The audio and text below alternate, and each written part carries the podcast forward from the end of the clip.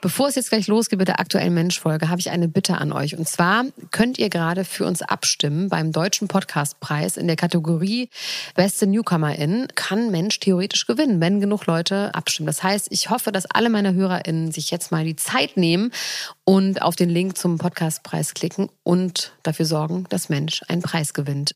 Den Link dazu findet ihr in den Show Notes. So, würde mich wirklich sehr, sehr freuen. Der Heiko bestimmt auch.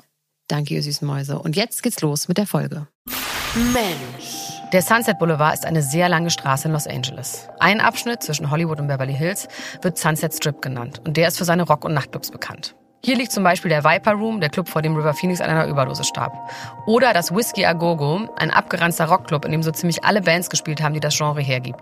Die Beach Boys, The Doors, Elton John, Oasis, Metallica und natürlich Guns N' Roses. Auch auf dem Sunset Strip der sogenannte Pink Palace, das Beverly Hills Hotel. Marilyn Monroe, John F. Kennedy, Frank Sinatra, Liz Taylor. So ziemlich jeder Promi hat hier schon eine Nacht verbracht. Angeblich eines der besten Hotels der Welt. Das würde ich aber nicht unterschreiben. Ich war natürlich auch schon mal da. Weiter runter folgen ein paar Filmstudios. Es gibt sogar ein Musical über diesen sehr kleinen, aber speziellen Straßenabschnitt. Und genau hier schlendern im Sommer 2007 zwei Frauen die Straße entlang. Ach, guck, lass uns doch mal hier rein, sagt die Blonde. Sie schaut auf ihre Nägel, ist dringend nötig. Sie macht ihr Ansagen. Klar, sagt die Brünette und öffnet ihrer Freundin die Glastür. Ein kleiner, greller Raum, kleine Tischchen, Frauen sitzen sich gegenüber. Please sit down, winkt die Besitzerin die Blonde herbei. Sie nimmt Platz. Die Brünette steht etwas unschlüssig daneben. Sie dreht sich, grünes, bodenlanges Kleid, lange braune Haare. Sie lächelt, in der Hand eine kleine Plastikflasche. Dann dreht sie sich zum Schaufenster und guckt raus auf den Sunset Strip. Etwa 15 Paparazzi starren zurück und drücken auf ihre Auslöser. Sie winken, gestikulieren wild. Geh doch mal zur Seite, wir wollen die Blonde. Die Brünette tritt zurück, macht Platz. Sie lächelt immer noch. Ihre Freundin sitzend, hebt den Kopf, ihre Nägel nehmen langsam Form an. Auch sie lächelt, schief irgendwie. Komm, stell dich neben mich, move it. Die Brünette reagiert nicht und starrt mit weit aufgerissenen Augen weiter in die Kameras vor dem Schaufenster. Dann lächelt sie. Sie ist sich sicher. Ihre Zeit wird kommen, in der sie der Star ist und ihre eigene Staffel Mensch bekommt. Noch vor ihrer blonden Freundin Paris Hilton.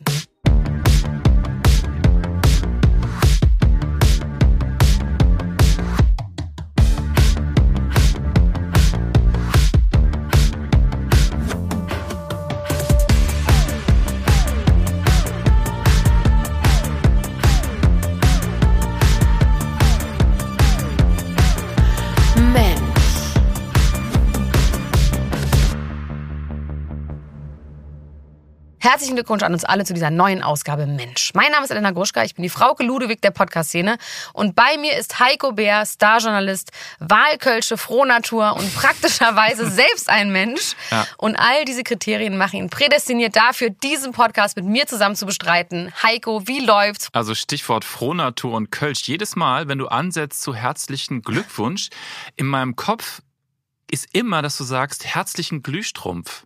Ja? Ich erwarte, ich, das ich erwarte einfach, dass du diesen Gag machst, aber der kommt einfach Scheiße, nie. das mache ich aber das nächste Ich finde Mal. das sehr schade. Aber ich finde ja herzlichen Glückwunsch zum Beginn einer Podcast-Folge zu sagen, ist ja eh schon ein Gag. Und dann auch noch daraus herzlichen Glühstrumpf zu machen. Also wenn du Geburtstag hättest, würde ich auf jeden Fall herzlichen Glühstrumpf sagen. Aber nicht, das wäre ein Doppler-Doppler. Ach so, ah, verstehe. Das ist richtig Profi-Denke. Ja, ja, ja, ja. Ich bin halt okay, auch Komiker verstehe. vom Beruf. Aber Heiko, der Herr sei gepriesen und gescheffelt. Ne? Es ist endlich soweit. Ab heute geht es um die Frau bei Mensch, wegen der ich diesen Podcast eigentlich überhaupt mache. Ich weiß, ja. Im Grunde arbeite ich schon mein ganzes Leben darauf hin, endlich mein Wissen über sie mit euch zu teilen.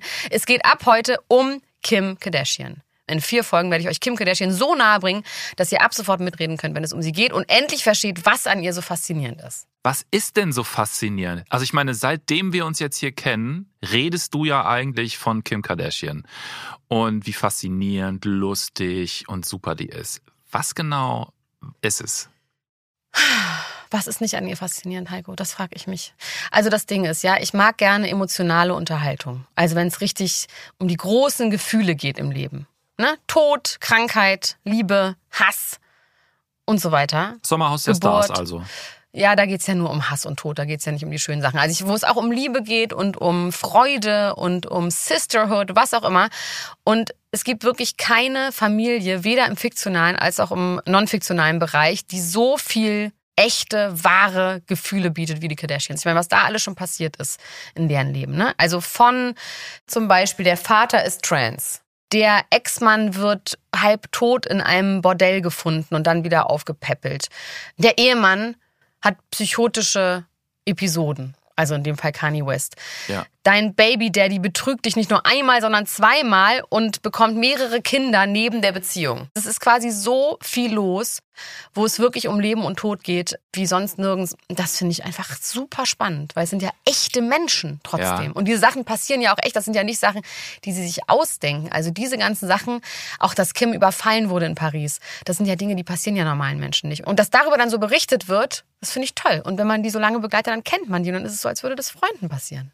Also was so Männer meines Alters, du durchschaust das ja immer, deswegen lege ich das direkt offen, immer so geil finden, ist ja so amerikanische Serien wie The Wire, Sopranos und so weiter. Da passiert genau das Gleiche wie das, was du gerade aufgezählt hast, nur in fiktional. Genau. Also du findest, dass sozusagen die echte Reality-Variante der fiktionalen überlegen ist. Auf jeden Fall. Natürlich nicht bei allen Reality-TV-Formaten, aber bei denen auf jeden Fall. Und ich muss natürlich auch sagen, ich habe natürlich auch ein sehr ambivalentes Verhältnis zu der. Also zum Beispiel finde ich die jetzt nicht besonders lustig. Also ich lache schon über sie ja. und nicht mit ihr. Ja. Sie verkörpern natürlich auch ganz, ganz viel Schreckliches, was der Kapitalismus so hervorbringt. Das heißt, das ist natürlich auch alles ganz fürchterlich. Es ist nicht so, dass ich die liebe und ja. äh, voreingenommen aber ich finde sie sehr, sehr unterhaltsam. Also man kann sich schon, an. das habe ich jetzt ja gemerkt, man kann sich voll geil an denen abarbeiten irgendwie. Ja. Also ja. und, und selbst wenn man nur irgendwie gucken will, so okay, so garantiert gar nicht. Ist auch ganz gut.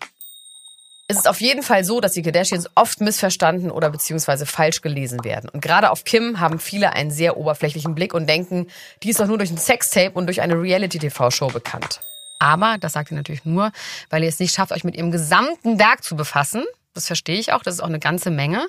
Auf der einen Seite gibt es ja diese ganzen lauten und schrillen Trash-Aspekte, wie zum Beispiel Erfinderin des Selfies, ihr riesiger Fake-Po, das Sextape, Ex von Kanye West, Schminkmeisterin, Meme-Queen, Mode-Ikone. Dann gibt es den Familienmenschen Kim, Tochter, Mutter von vier Kindern, Schwester von fünf Geschwistern, Tante von acht, bald neun Nichten und Neffen, unzählige Cousinen, Tanten, Onkels, Halbgeschwister und Ex-Männer. Aber sie ist eben auch Menschenrechtsaktivistin. Und als die Taliban 2021 in Kabul die Macht wieder an sich reißen, schickt Kim ihr eigenes Flugzeug hin, um eine Frauenfußballmannschaft auszufliegen. Kim ist oberflächlich, tiefsinnig, trashig, schlau, gaga, nervig, lustig, schön und peinlich. Alles auf einmal. Vier Folgen sind eigentlich viel zu wenig. Heiko gleich flippig aus. Ich sage noch mal ganz kurz, worum es in den vier Folgen gehen wird. Und dann geht's ab. Folge 1. Ihre Herkunft und Teenagerjahre bis zum Sextape. Folge 2. Ihr Weg zum Ruhm inklusive aller gescheiterten Versuche. Folge 3. Ihre Familie und alle Skandale. Ich glaube, das wird meine Lieblingsfolge. Und Folge 4. Die Neuerfindung. Kim, die Menschenrechtsaktivistin, Modeikone und Juristin. Okay, aber jetzt fangen wir wirklich an. Wie immer am Anfang.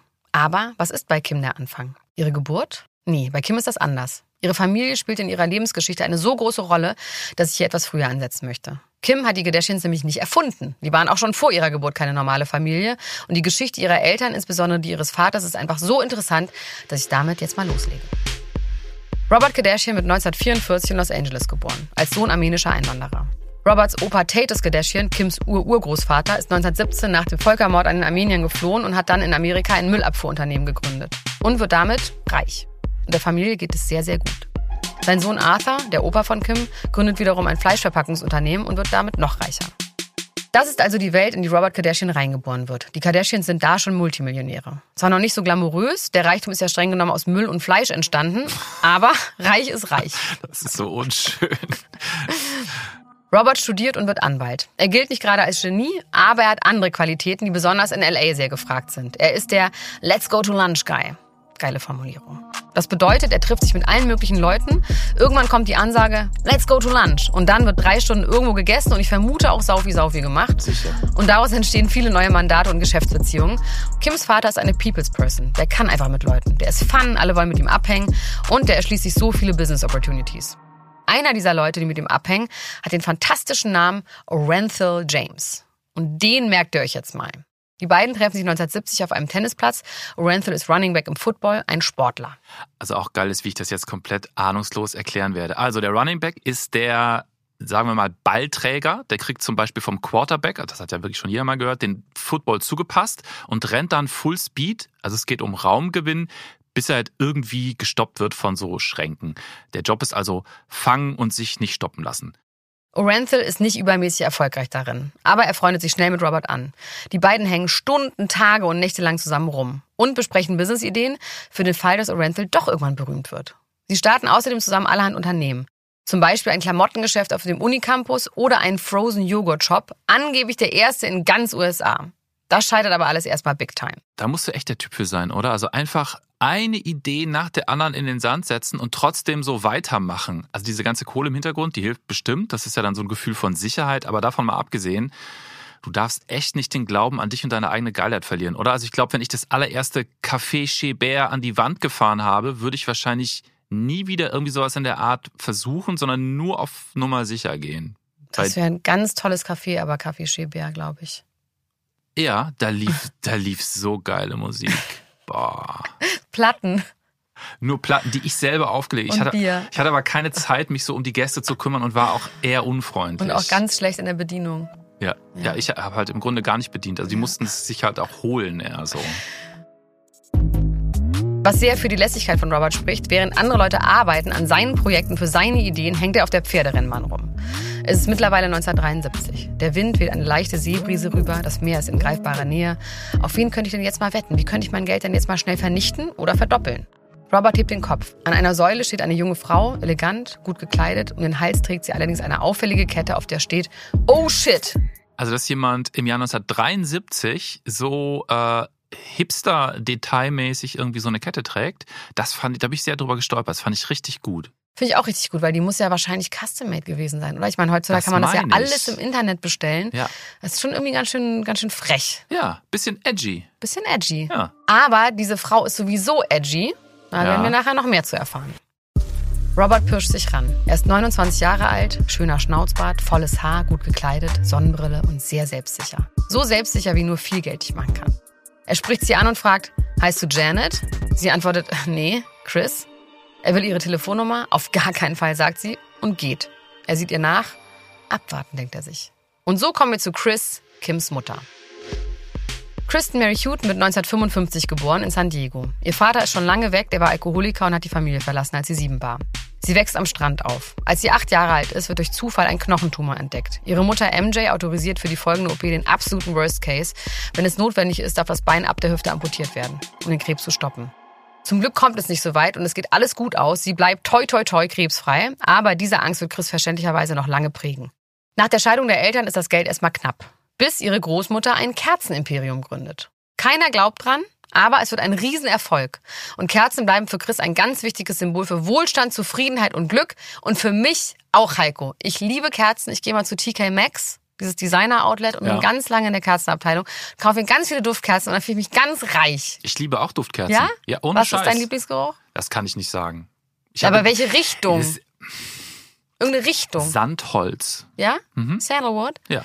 Mag ich auch. Ich mag auch eher so diese erdigen Sachen. Also es darf nicht so blumig sein. Nee, zu süß mag ich nicht nee. so gerne, aber ich mag die wirklich total. Ja. Und ich habe, ich, das, da konnte ich richtig relate. Da konntest du relaten. Schön, toll. Chris lernt durch ihre Großmutter, wie man ein Business gründet und wie viel Zeit und Geld man investieren muss, wenn man erfolgreich sein will. Mit 17 fängt sie eine Beziehung mit einem Golfprofi an. Ihre Mutter und sie haben lange an ihrem Style gefeilt, das Ziel einen reichen Mann schnappen.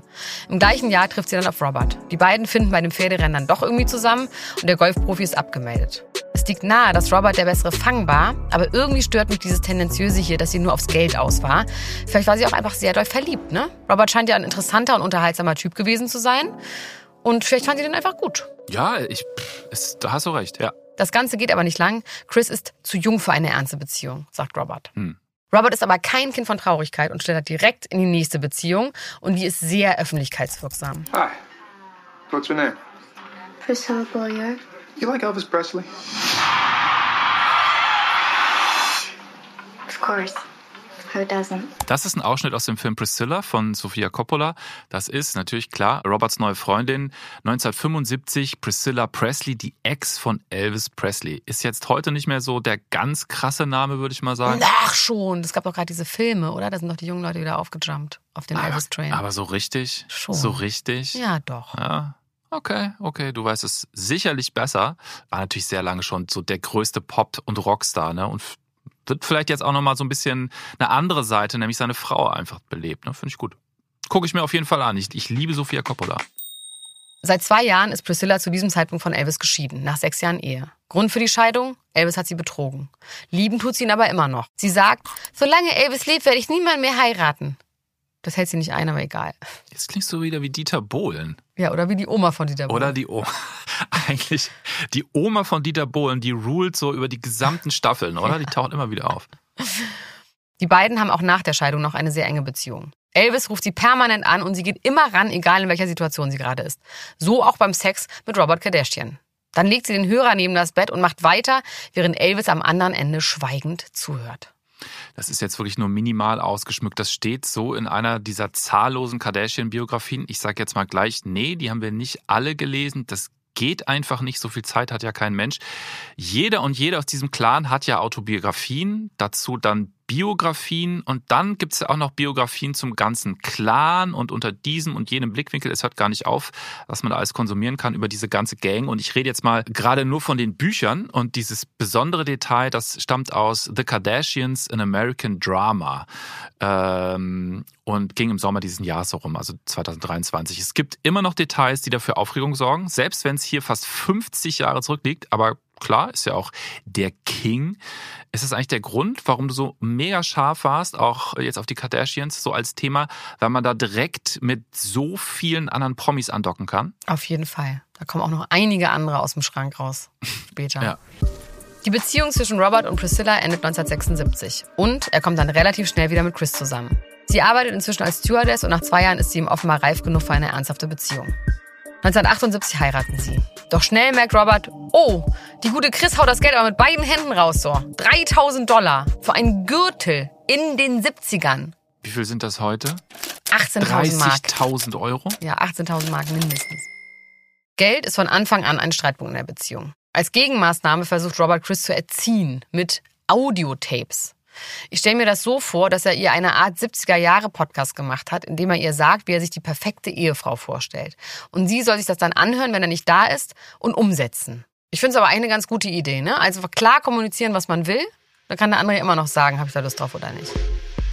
Ein Jahr nach der Hochzeit, 1979, bekommen sie ihre erste Tochter, Courtney Kardashian. Wir werden später natürlich noch ausführlich über sie berichten, versprochen. Am 21. Oktober 1980 erblickt dann Kim Kardashian das Licht der Welt.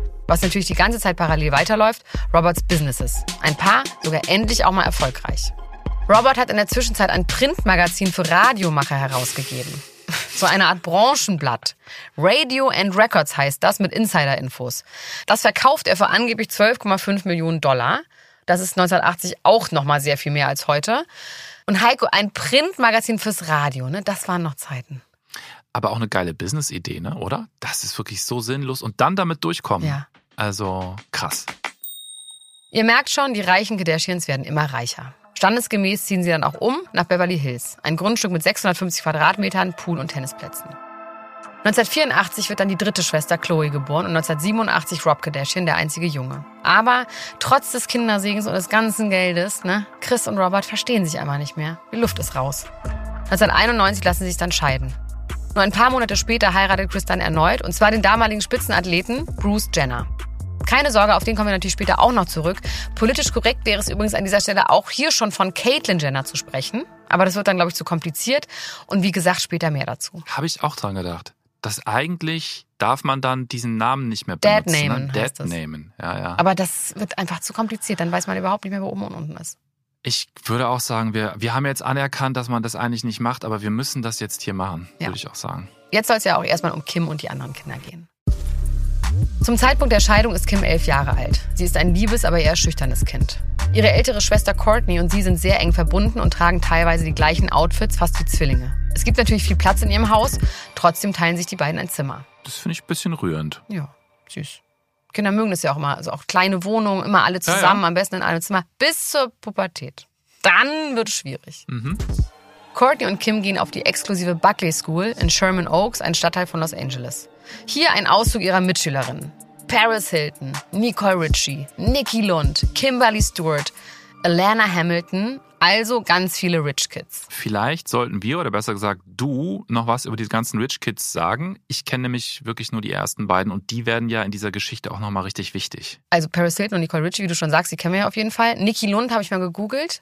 Die ist eine Modedesignerin und auf ihrer Seite steht, dass sie ein Hyphenate Artist ist. Das habe ich noch nie gehört. Aber Heiko, ich bin auch ein Hyphenate Artist. Ich, äh, das ist Bindestrich-Künstler.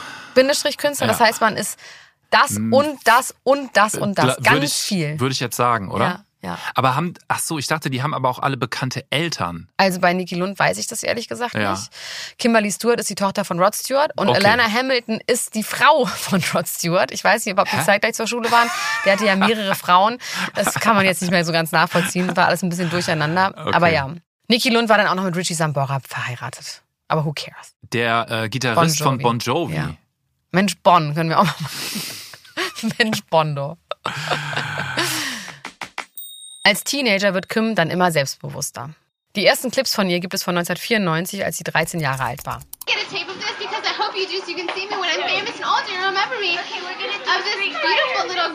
Okay, das ist jetzt ein Home-Video und sie ist krass aufgedreht. Sie redet aber die ganze Zeit übers Berühmtwerden und das tun natürlich viele in dem Alter, aber bei ihr wird es dann ja später eintreten, deshalb können wir es hier mal kurz belegen. Und ich muss echt sagen, sie sieht immer noch so aus. Also man erkennt sie total, die hat sich jetzt ja. nicht komplett operiert. Sie sieht einfach aus wie Kim Kardashian schon damals sie sieht heute mehr aus wie Kim Kardashian, wie sie zwischendurch mal aussah, das finde stimmt. ich. Sie hat auch viel wieder rückgängig gemacht. Ist das so, ja, echt? Mhm, ja. Ah, ach so, okay, das erklärt's, ja. Ich komme aber noch mal ganz kurz zum Vater zurück. Kim verbringt als Teenager trotz der Trennung der Eltern viel Zeit bei ihrem Vater, gerne auch in seinem Anwaltsbüro. Und wer hängt die ganze Zeit immer noch mit Robert ab?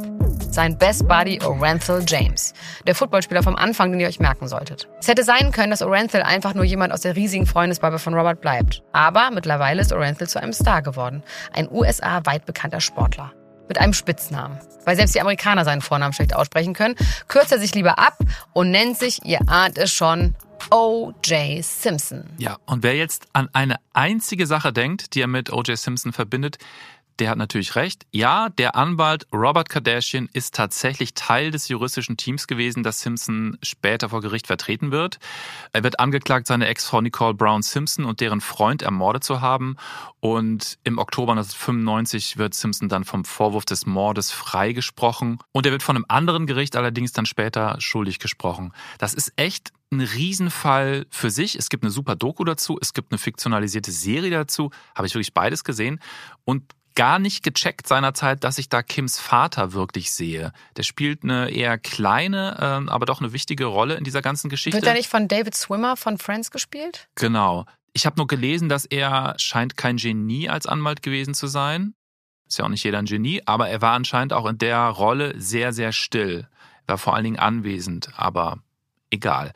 Vom Haus der Kardashians aus, da hängt OJ offenbar wieder mal bei denen rum, geht dann nämlich auch diese irre Verfolgungsjagd aus in diesem weißen Bronco. Äh, die konnte man damals ja wirklich live im TV mitverfolgen.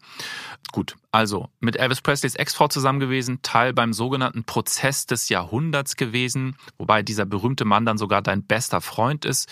Also alleine Robert hat schon wirklich ein bewegtes Leben. Und noch ein krasses Detail, bei dem Prozess von O.J. Simpson ist nicht nur Robert zu sehen als Anwalt auf O.J.s Seite, sondern auch Mutter Chris. Mhm. Aber auf der Seite der Familie des Opfers, die ermordete Ex-Frau Nicole war die beste Freundin von Chris Jenner.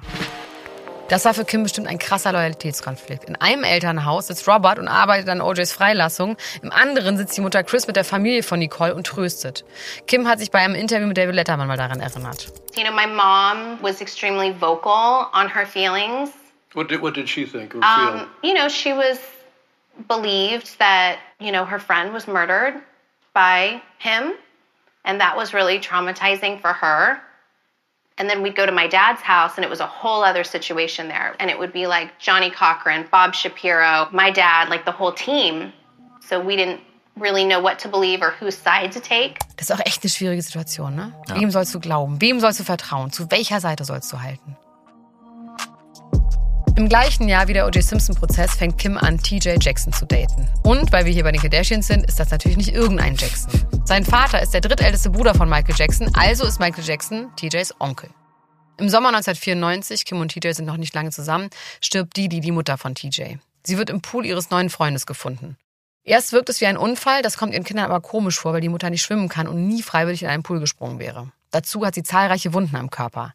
Schnell gerät der Freund ins Visier. Er wird wegen Mordes mit bedingtem Vorsatz schuldig gesprochen und zu 15 Jahren Gefängnis verurteilt. Okay, das muss man schon äh, mal kurz sacken lassen, finde ich. Das ist schon sehr krass. Kim ist 13 zu dem Zeitpunkt, ist also schon eher noch ein Kind. Und der O.J. Simpson-Mordfall, der fängt gerade erst an. Und jetzt hat sie plötzlich einen trauernden Freund an ihrer Seite, um den sie sich kümmern muss. Das muss ja krass belastend gewesen sein für sie. Ja, und wenn man das alles weiß, dann sieht man sie heutzutage auch nochmal mit ganz anderen Augen. Also sie wirkt manchmal schon ganz schön abgebrüht erlebt ja natürlich auch noch sehr, sehr, sehr viel mehr im Laufe ihres Lebens. Und wie ja. man das überhaupt verkraften kann, das ist schon einfach krass. Sie hat auch angeblich nie eine Therapie gemacht. Aber da kommen wir, glaube ich, auch später nochmal zu. Weil sie mit Michael Jacksons Neffen zusammen ist, darf Kim ihren 14. Geburtstag in Neverland feiern, also auf Michael Jacksons riesigen Anwesen inklusive Vergnügungspark in der Nähe von Santa Barbara. Ich weiß jetzt nicht, ob wir hier groß über Neverland sprechen müssen. Ne? Wer Mensch hört, kennt das, glaube ich, würde ich sagen. Aber es ist schon irre. Ja, würde ich auch, müssen wir jetzt nicht groß erklären. Aber was man tatsächlich zur äh, Neverland Party sagen muss, Michael war nicht dabei. Also das ist ja gerade schon die Zeit, als Vorwürfe gegen ihn wegen Kindesmissbrauch im Raum stehen. Also er war nicht dabei. Aber nur mal so kurz nebenbei. Also wer da alles im engsten Umfeld der Kardashians an AAA-Promis ist, das bisschen surreal, finde ich. Also jetzt nichts gegen den Wendler, nichts gegen den Glöckler und äh, wir sind hier echt bei Michael Jackson, bei Elvis Presley. Äh, geht ja noch weiter mit den, mit den Big Names, nur mal so als Zwischensumme. Die Beziehung mit TJ geht dann irgendwann zu Ende. Er ist Teil der Boyband 3G und ist ständig unterwegs. Das gefällt Kim natürlich nicht. Ich erinnere mich vage an diese Band, aber die ist, glaube ich, nicht relevant genug für Mensch. Ich erinnere mich nicht. Kim beendet ihre Highschool und sucht sich direkt einen Job. Der Grund?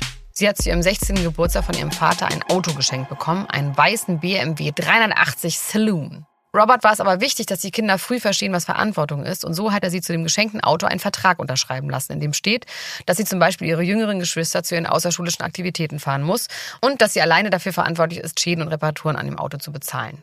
Als Kim dann einen kleinen Unfall hat und in ein anderes Auto reinfährt, muss sie die Reparatur dann laut Vertrag selber bezahlen und deswegen braucht sie einen Job. Sie fängt an, in einer Boutique mit dem Namen Body zu arbeiten. Dort lernt sie Damon Thomas kennen. Er ist Producer und arbeitet zufälligerweise für 3T, die Band von Kims Ex. Beverly Hills ist aber auch echt ein Dorf, ne? Das werden wir noch häufiger sehen. Als Kim 18 ist, werden sie offiziell ein Paar. Er ist 28. Die beiden ziehen super schnell zusammen. Große Liebe. Durch Damon lernt Kim große Stars wie Justin Timberlake kennen. Gemeinsam sind sie auf dessen 20. Geburtstag in Las Vegas und, upsi, in dem Zuge heiraten die beiden am 22. Januar auch in Las Vegas. Kim ist dann 19. Und weil sie nicht weiß, wie sie das ihrer Familie sagen soll, sagt sie einfach gar nichts. Das geht natürlich nicht sehr lange gut. Irgendwann erfahren es alle und vor allem Papa Robert ist so enttäuscht, dass er erstmal nicht mehr mit Kim redet. Er kann Damon nicht ausstehen, wie sie schnell herausstellt, zu Recht. Nach der Scheidung, vier Jahre später, wird Kim über die Ehe sagen, dass Damon sie kontrolliert hat und es definitiv keine glückliche Ehe war. Er wollte zum Beispiel ausnahmslos immer wissen, wo sie ist. Und hier noch ein paar weitere Probleme aus den Scheidungspapieren, die sie in der Autobiografie Kim zitiert. Damon soll von Kim verlangt haben, ihm Essen zu kochen, auch wenn sie erst morgens um 4.30 Uhr von einem Termin nach Hause kommt. So, und dann durfte sie nicht allein oder mit Freunden shoppen gehen, weil Damon zu sehr Angst hatte, sie könnte fremde Männer treffen. Er soll außerdem von ihr verlangt haben, sich Fett absaugen zu lassen, damit sie perfekt aussieht, was sie dann auch gemacht hat. Dazu soll er versucht haben, einen Keil zwischen sie und ihre Familie zu treiben, indem er schlecht über ihre Mutter und ihre Schwestern geredet hat. Und dann noch der Vorwurf häusliche Gewalt. Damon soll ein paar Monate nach der Hochzeit angefangen haben, Kim zu schlagen. Anfang 2003 trennen sie sich. Nochmal aus den Scheidungspapieren. Kim berichtet, wie sie nach der Trennung nochmal ins alte Haus fährt, um sich Sachen aus dem Badezimmer zu holen. Da soll Damon sie angeschrien, gegen eine Schranktür gedrückt und dann am Hals gepackt haben und Richtung Haustür durch den Raum geschubst haben. So, dass sie sich den Kopf gestoßen hat. Kim hat die Vorwürfe, die in den Scheidungspapieren stehen, nie wiederholt und auch ihre Mutter Chris schreibt nichts darüber in ihrer Autobiografie. Damon sagt, dass das alles gelogen ist. Er wirft ihr dafür vor, dass sie ihn mit mehreren Männern betrogen haben soll. Er nennt sie Fame Whore und sagt im Grunde, sie kann nicht singen, sie kann nicht tanzen, also versucht sie Skandale auszulösen und so in den Medien zu landen. Also die sind nicht im Guten getrennt, insofern ist ja schon klar, dass der richtig auffährt, aber das ist auch so die Wahrnehmung der Öffentlichkeit, beziehungsweise zumindest meine Wahrnehmung, dass zumindest in den Anfangsjahren so war. Ist das wirklich komplett falsch? Also eine Frau als Fame-Whore zu bezeichnen, der einen Typen wegen Gewalt anklagt, das ist ja inzwischen schon ein moderner Klassiker, ne? Das schützt ja vor allem die Männer, würde ich sagen. Da halte ich jetzt erstmal nichts von, vor allem von dem Wort Whore in dem Zusammenhang. Nee, ich habe ja gefragt, also mir geht's ja darum, dass sie Skandale auslöst, um so in den Medien zu landen, jetzt nicht die Begrifflichkeiten. Aber er bezieht sich ja da konkret auf den Fall, um den es da geht. Und das scheint ja irgendwie auch Quatsch zu sein, weil sie sich außer in Entscheidungspapieren dazu ja nie wieder geäußert hat, ne? Deswegen finde ich den Vorwurf jetzt von ihm hier wirklich abgewiesen. Stimmt. Mhm. Im Juli 2003, sie steckt mitten in der Scheidung, erfährt Kim, dass ihr Vater Speiseröhrenkrebs hat im Endstadium. Zur gleichen Zeit stirbt der Stiefvater von Chris, Kims Stiefoper, mit dem sie auch sehr eng war. Robert ist noch bei dessen Beerdigung dabei. Es ist seine letzte Reise. Robert Kardashian stirbt am 30. September 2003 mit 59 Jahren. Kim ist mit 23 Jahren also bereits einmal geschieden und halbweise. Also wir haben ja immer wieder erzählt, in was für eine reiche Familie Kim hineingeboren ist. Tatsache ist, wie viel Geld sie jetzt von ihrem Vater geerbt hat, ist nicht richtig klar. Also der Verkauf der Zeitschrift, mit der hat er ja Millionen verdient, ist 25 Jahre her zu dem Zeitpunkt und er und seine Familie haben ja ziemlich üppig gelebt. Er hat aber ja Kim sowieso dazu angehalten, selber Geld zu verdienen. Also siehe die Story um ihren Nebenjob in der Boutique. Also man kann es nicht genau sagen. Ja, und ich glaube auch im Vergleich zu den anderen Reichen ist man dann auch immer der Ärmere. Also die waren jetzt nicht die Superreichen in Hollywood und die ja. haben sich dann auch nach der Scheidung mussten die sich auch verkleinern. Das sieht man auch in den ersten Folgen von den Kardashians. Da wohnen die in einem echt okay großen Haus dafür, dass das so viele Leute sind. Das ist mhm. jetzt nicht super luxuriös. Und sie mussten dann ja auch aus Geldgründen nach Calabasas ziehen, weil sich dann irgendwann Beverly Hills und Hollywood nicht mehr leisten konnten. Okay. Schon während ihrer unglücklichen Ehe beginnt Kim Geschäfte zu machen. Sie kauft fünf Paar Manolo Blahniks für 700 Dollar und verkauft sie auf Ebay für 2500 Dollar. Ich verstehe überhaupt nicht, wie sie das gemacht hat, aber egal. Ich auch nicht. Hat sie irgendwie gemacht. Gar nicht. Sie kommt auf den Geschmack und verkauft weiter Kleidung auf der Plattform. Das macht sie übrigens immer noch. Es gibt den Kardashian Closet bei Instagram und da kann man gebrauchte Kleider von allen Kardashians kaufen. Aber die haben natürlich auch wahnsinnig viele Klamotten. Ich kann das auch verstehen. Wenn du dir dann irgendwie so für 5000 Euro irgendwas kaufst, dann verkaufst du es wieder für 3500 Euro. Ich verstehe das.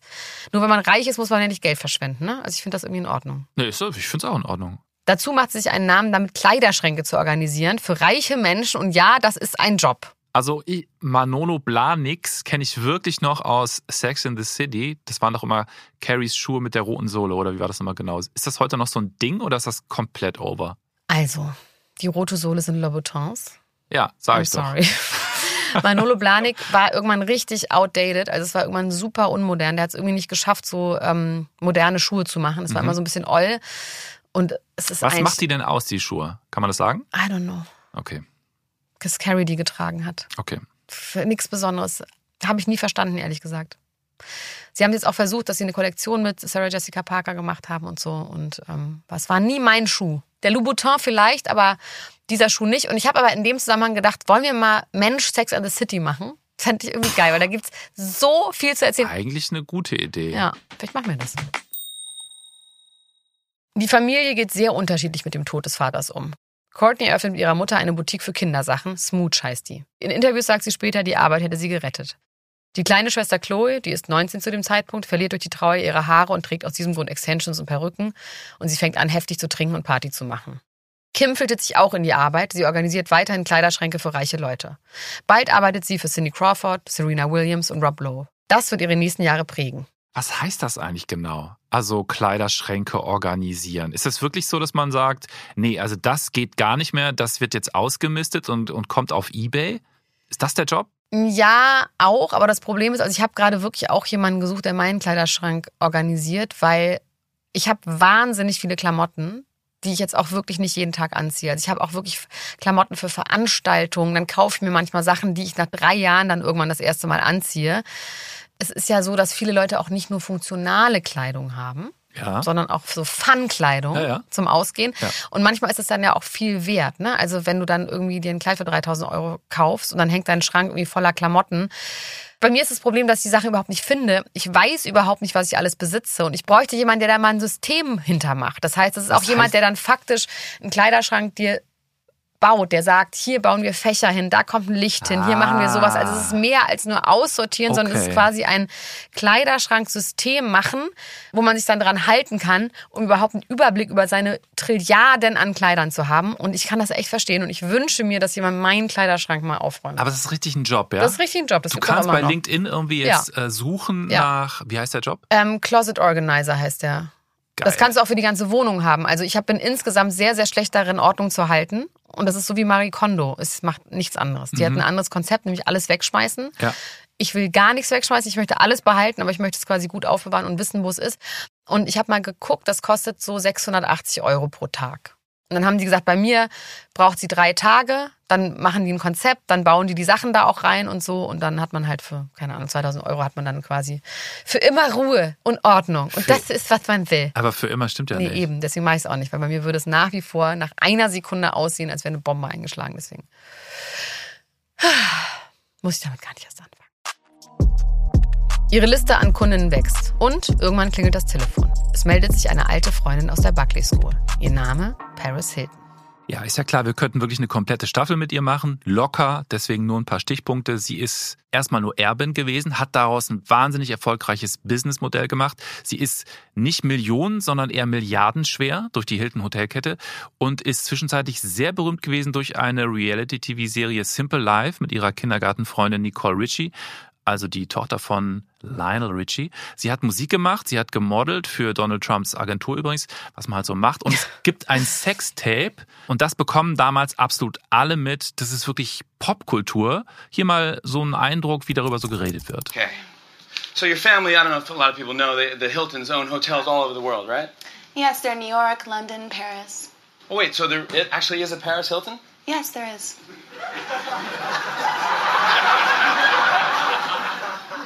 Is it hard to get into the Paris Hilton?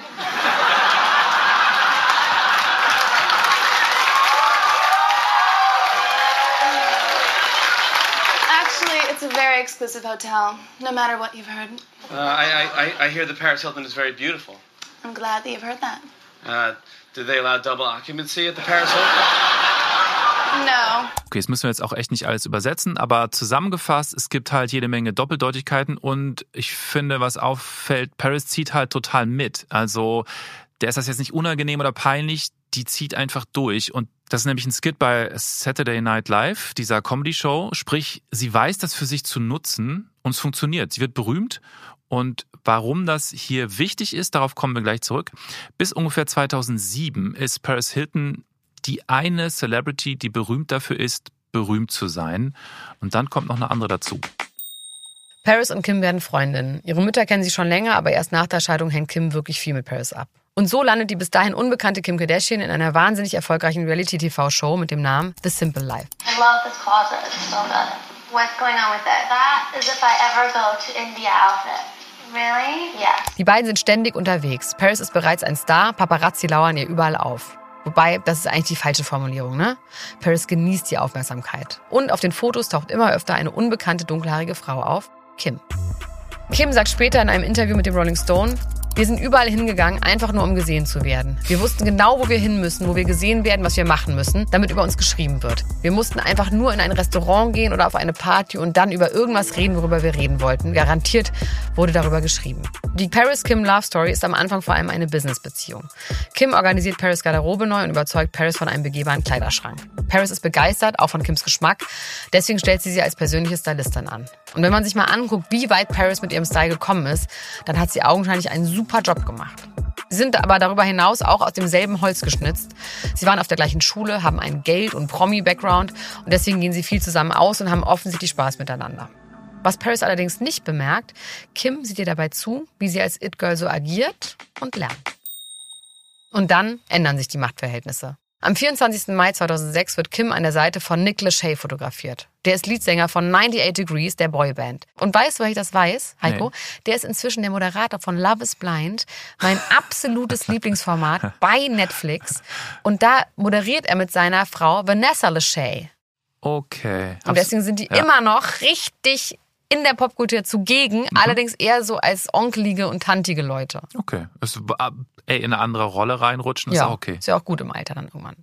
Lachey war damals auf jeden Fall super hot und hatte sich gerade von Jessica Simpson getrennt. Und na klar, alle sind neugierig, wer denn dann die neue dunkelhaarige Schönheit an seiner Seite ist. Also ich glaube, über Jessica Simpson könnten wir theoretisch auch reden, oder? Ich glaube, die hat einiges erlebt. Ja, vor allem immer noch diese Geschichte, haben wir die eigentlich schon mal erzählt mit dem Tuna und Chicken of the Sea. Es wäre jetzt vielleicht so kompliziert, aber haben wir doch schon mal geredet? Ich glaube schon. Nee.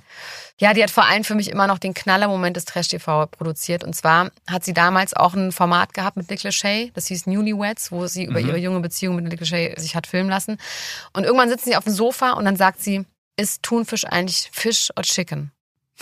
Und dann sagt er, it's a fish. Und dann sagt sie, yeah, but it says Tuna is the chicken of the sea. Was man ja quasi sagt, dass Thunfisch das Hühnchen des Meeres ist, weil es davon so viel gibt und das quasi. Kenn ich aber gar nicht. Okay, sagt man das. Sagt man so und ja. auf jeden Fall hat sie daraufhin aber gedacht, dass Thunfisch einfach doch vielleicht ein Hühnchen ist. Naja. Okay. Ich hingegen denke dann immer an den Song von Adam Green. Kennst du ja, den Ja, toll. Ganz toller Song. Am Abend, nachdem das Foto mit Nick entstanden ist, geht Kim wieder mit Paris aus in einen Club am Sunset Strip. Sie heilt mit Paris Auto vor dem Club und jetzt kommt eigentlich der Moment, wo alle Paparazzi Paris, Paris brüllen, um ihre Aufmerksamkeit zu bekommen. Aber nicht an diesem Abend. Statt Paris rufen die Paparazzi plötzlich Kim, Kim. In Interviews erzählt Kim später, sie und Paris hätten sich angeguckt und gelacht und Paris hätte ihr noch ein paar Tipps gegeben, wie viel sie lächeln soll und so weiter.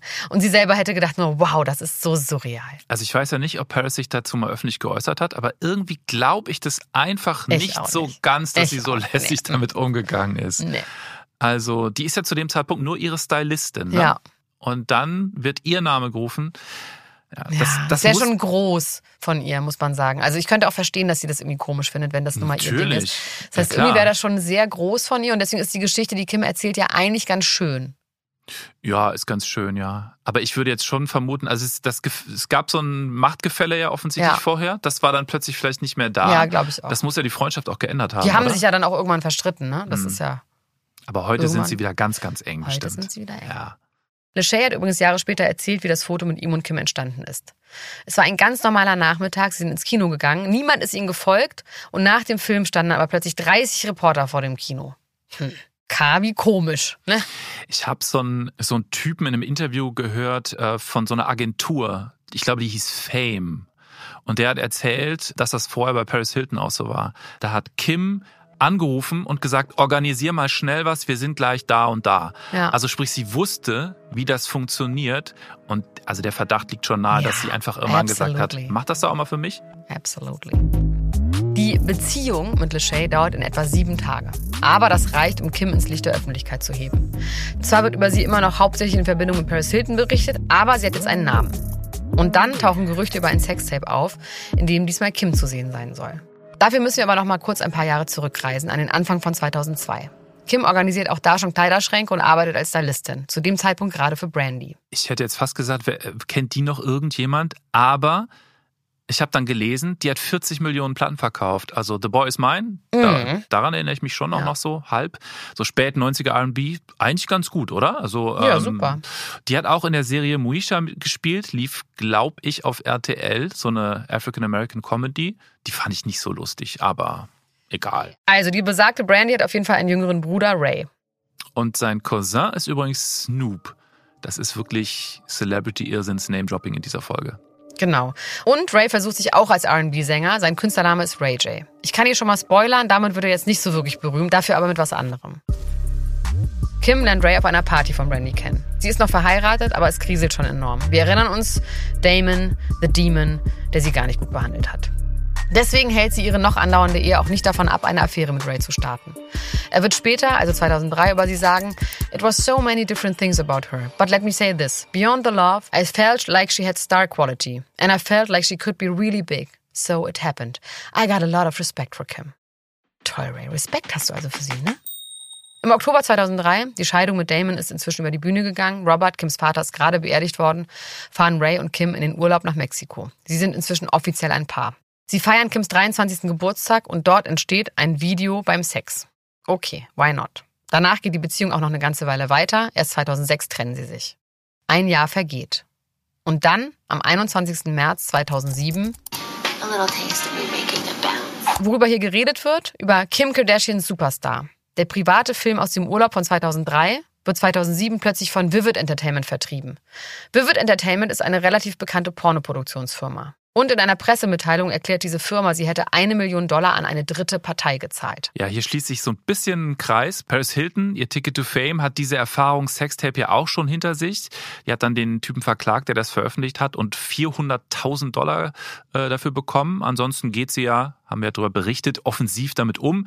Wer jetzt wissen will, was in dem Video überhaupt zu sehen ist bei Kim, im Grunde ist das wohl ein Urlaubsvideo, Viertelstunde davon ist Sex. Es heißt aber, Ray hat einen beunruhigend großen Penis.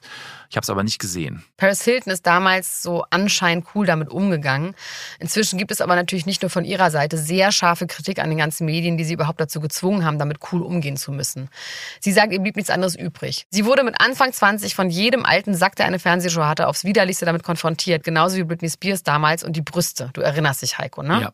Paris sagt, dass das für sie alles überhaupt nicht geil war. Sie den Typen damals wirklich geliebt hat und er sie eiskalt ausgenutzt hat und dieses Sextape ohne ihre Zustimmung veröffentlicht hat. Und sie hat dann einfach versucht, das Beste daraus zu machen. Zurück zu Kim und Ray J. Der gibt viele Jahre später, als angeblich noch ein zweites Sextape im Umlauf ist, ein Interview. Das ist übrigens gar nicht so lange her, das war irgendwie so für ein, zwei Jahren oder mhm. sowas. Und da sagt er folgendes. I never had a single one at my house. She had them at her house. She always had all the tapes in a Nike shoebox under her bed. That's how it all came about. Once I pitched the idea to her, just playing around a little bit, that's when she jumped on the idea, talked to her mom and was out of my hands from there. Aha, also er hat diese Idee mal so gepitcht. Also er sagt Nike Shoebox, das finde ich schon sehr, sehr genau, so weirdly specific. Da würde ich jetzt fast vermuten, das stimmt so. Wenn ich noch an die Episode mit Nick Lachey denke und dem Date im Kino, wo plötzlich aus dem Nichts dann die Paparazzi auftauchen. Naja, Kim. Also, Kim gibt dazu viele Interviews und ist immer sichtlich angefasst, wenn es um das Thema geht und sagt, dass das für sie damals eine richtig schreckliche und unangenehme Zeit war und dass sie das niemals veröffentlicht hätte. Und ganz ehrlich, ne? Paparazzi vor ein Kino zu bestellen, versus sich der ganzen Welt beim Sex mit seinem Freund zu zeigen, das ist schon eine andere Hausnummer. Ich finde auch diese Argumentation, dass weil eine Frau sich sexy anzieht und gerne in der Öffentlichkeit steht, der Schluss daraus gezogen wird, dass sie dann ja auf jeden Fall auch so abgebrüht sein würde, ihr eigenes Sextape zu leaken, ähnlich krude wie zu sagen, kein Wunder, dass sie begrabt wurde, die hat ja einen kurzen Rock an, ne? Und dass die Tatsache, dass der männliche Part so ein unerfolgreicher RB-Sänger war, der sowohl das Geld als auch den Fame gebrauchen konnte, irgendwie unter den Tisch fällt. Also für mich scheint es viel naheliegender, dass Ray J sich von Paris Ex-Freund hat inspirieren lassen und die eine Million eingesagt hat. Ray beschuldigt Kim übrigens auch erst Jahre später, das Video selbst geleakt zu haben. Er verspricht dann immer wieder Beweise zu präsentieren, dass Mutter Chris das Tape veröffentlicht hat, aber das passiert dann komischerweise nie. In Kims Autobiografie Kim wird Mutter Chris zitiert. I cried myself to sleep. I don't think anything can prepare you for something like that when it comes to your daughter. I had to go into a room and cry for a few days and say, okay, pull yourself to fucking gather. Ein guter Freund der Familie Kardashians ist ein Mann namens Joe Francis. Er führt ein Softporno-Unternehmen, das die Serie Girls Gone Wild rausbringt. Filme von jungen Frauen, die Party machen und am Ende ihre Brüste zeigen oder so. Ja, ja. Aber ich meine, dass der Typ auch richtig shady ist. Nackt. Ne? Also. Davon kannst du ausgehen. Joe kennt den Vivid Entertainment-Chef Steve Hirsch, der das Sextape rausgebracht hat und organisiert ein Treffen mit Kim. Es kommt zu einer Einigung, wie genau die aussieht, können wir nicht genau wissen, aber Fakt ist, Kim beendet das Verfahren gegen Vivid Entertainment und bekommt viel Geld. Angeblich sind es 5 Millionen Dollar. Kim sagt später, aber das war niemals so und sie hätte das Geld auch gar nicht gebraucht. Das glaube ich. In diesen sehr unruhigen Monaten 2007 ist die TV-Produzentin Dina Katz bei den Kardashians zu Gast beim Abendessen der gesamten Großfamilie. Bei ihrem Sender ist ein Format ausgefallen und es muss schnell Ersatz her. Gemeinsam kommen sie bei diesem Essen dann auf die Idee, den Hype, der gerade um Kim gemacht wird, zu nutzen. Und am 14. April 2007 beginnen die Dreharbeiten für ein Format, das die Kardashian-Familie sowohl finanziell als auch öffentlichkeitstauglich auf ein komplett neues Level bringen wird. Keeping Up with the Kardashians. Okay, Heiko, das war's auch schon. Die erste Folge Mensch, Kardashian. Ich freue mich auf jeden Fall auf die nächsten Folgen. Und da kommt auch endlich die ganze bucklige Verwandtschaft ans Licht. Und da freue ich mich so doll. Diese Verhältnisse zu den Schwestern, die ganzen Streits, die ganzen Ex-Männer. Also meine Güte, das wird Trashgold hier bei uns. Ja. Wenn ihr diesen Podcast mögt, ne, dann werde ich es nicht müde zu sagen, wie doll wir uns über Bewertungen freuen. Bei Spotify kann man inzwischen auch Bewertungen schreiben. Ihr könnt uns fünf Sterne geben. Ihr könnt die Abo-Glocke anmachen, sodass ihr immer auf dem Laufenden seid, wenn eine neue Folge kommt. Und wir kommen dadurch in die Charts. Außerdem könnt ihr meinem großen Instagram-Game folgen, Elena-Gruschka. Und ich gehe auch auf Tour. Ich bin, glaube ich, sogar gerade schon auf Tour. Oder Heiko, hast du mich schon gesehen? Ich habe dich noch nicht gesehen, aber ich. Du wirst mich bald sehen. Ich werde dich sehr und bald sehen. Und du wirst staunen. Mein Song ist inzwischen auch draußen. Geld macht nicht glücklich, aber reich. Den spiele ich dir gleich mal vor. Echt? Das ist ein geiler Song. Den habe ich gestern fertig gemacht. Der ist aber jetzt schon draußen. Deswegen hört das doch mal alles. Ich freue mich auf euch. Alles nochmal in den Show Notes. Bis dahin und bis nächstes Mal. Ach so, und wenn euch dieser Podcast sowieso gefällt, dann hört auch die ganzen anderen Folgen. Mensch Glöckler, Mensch Sido, Mensch Bohlen, Mensch Tic-Tac-Toe. Könnt ihr mal reingucken in den Katalog. Bis dahin. Tschüss. Ciao. Ciao, ciao, ciao, ciao, ciao, ciao. Nochmal auf Aufnahme ausgedrückt. Nee, nee, ich lasse einfach. Okay. Scheiße. Mensch. Mensch ist ein Podcast von 7-One Audio, produziert von den WakeWord Studios. Moderation und Konzept Elena Gruschka und Heiko Beer. Executive Producer 71 Audio Alexander Kraftschick. Producer 71 Audio Marius Fraune. Executive Producer WakeWord Sven Rühlicke und Ruben Schulze-Fröhlich. Projektleitung WakeWord Miriam Aberkane. Redaktion Heiko Beer, Mira Dönges. Produktion Felix Stäblein. Musik Elena Gruschka und Nikolai Potthoff.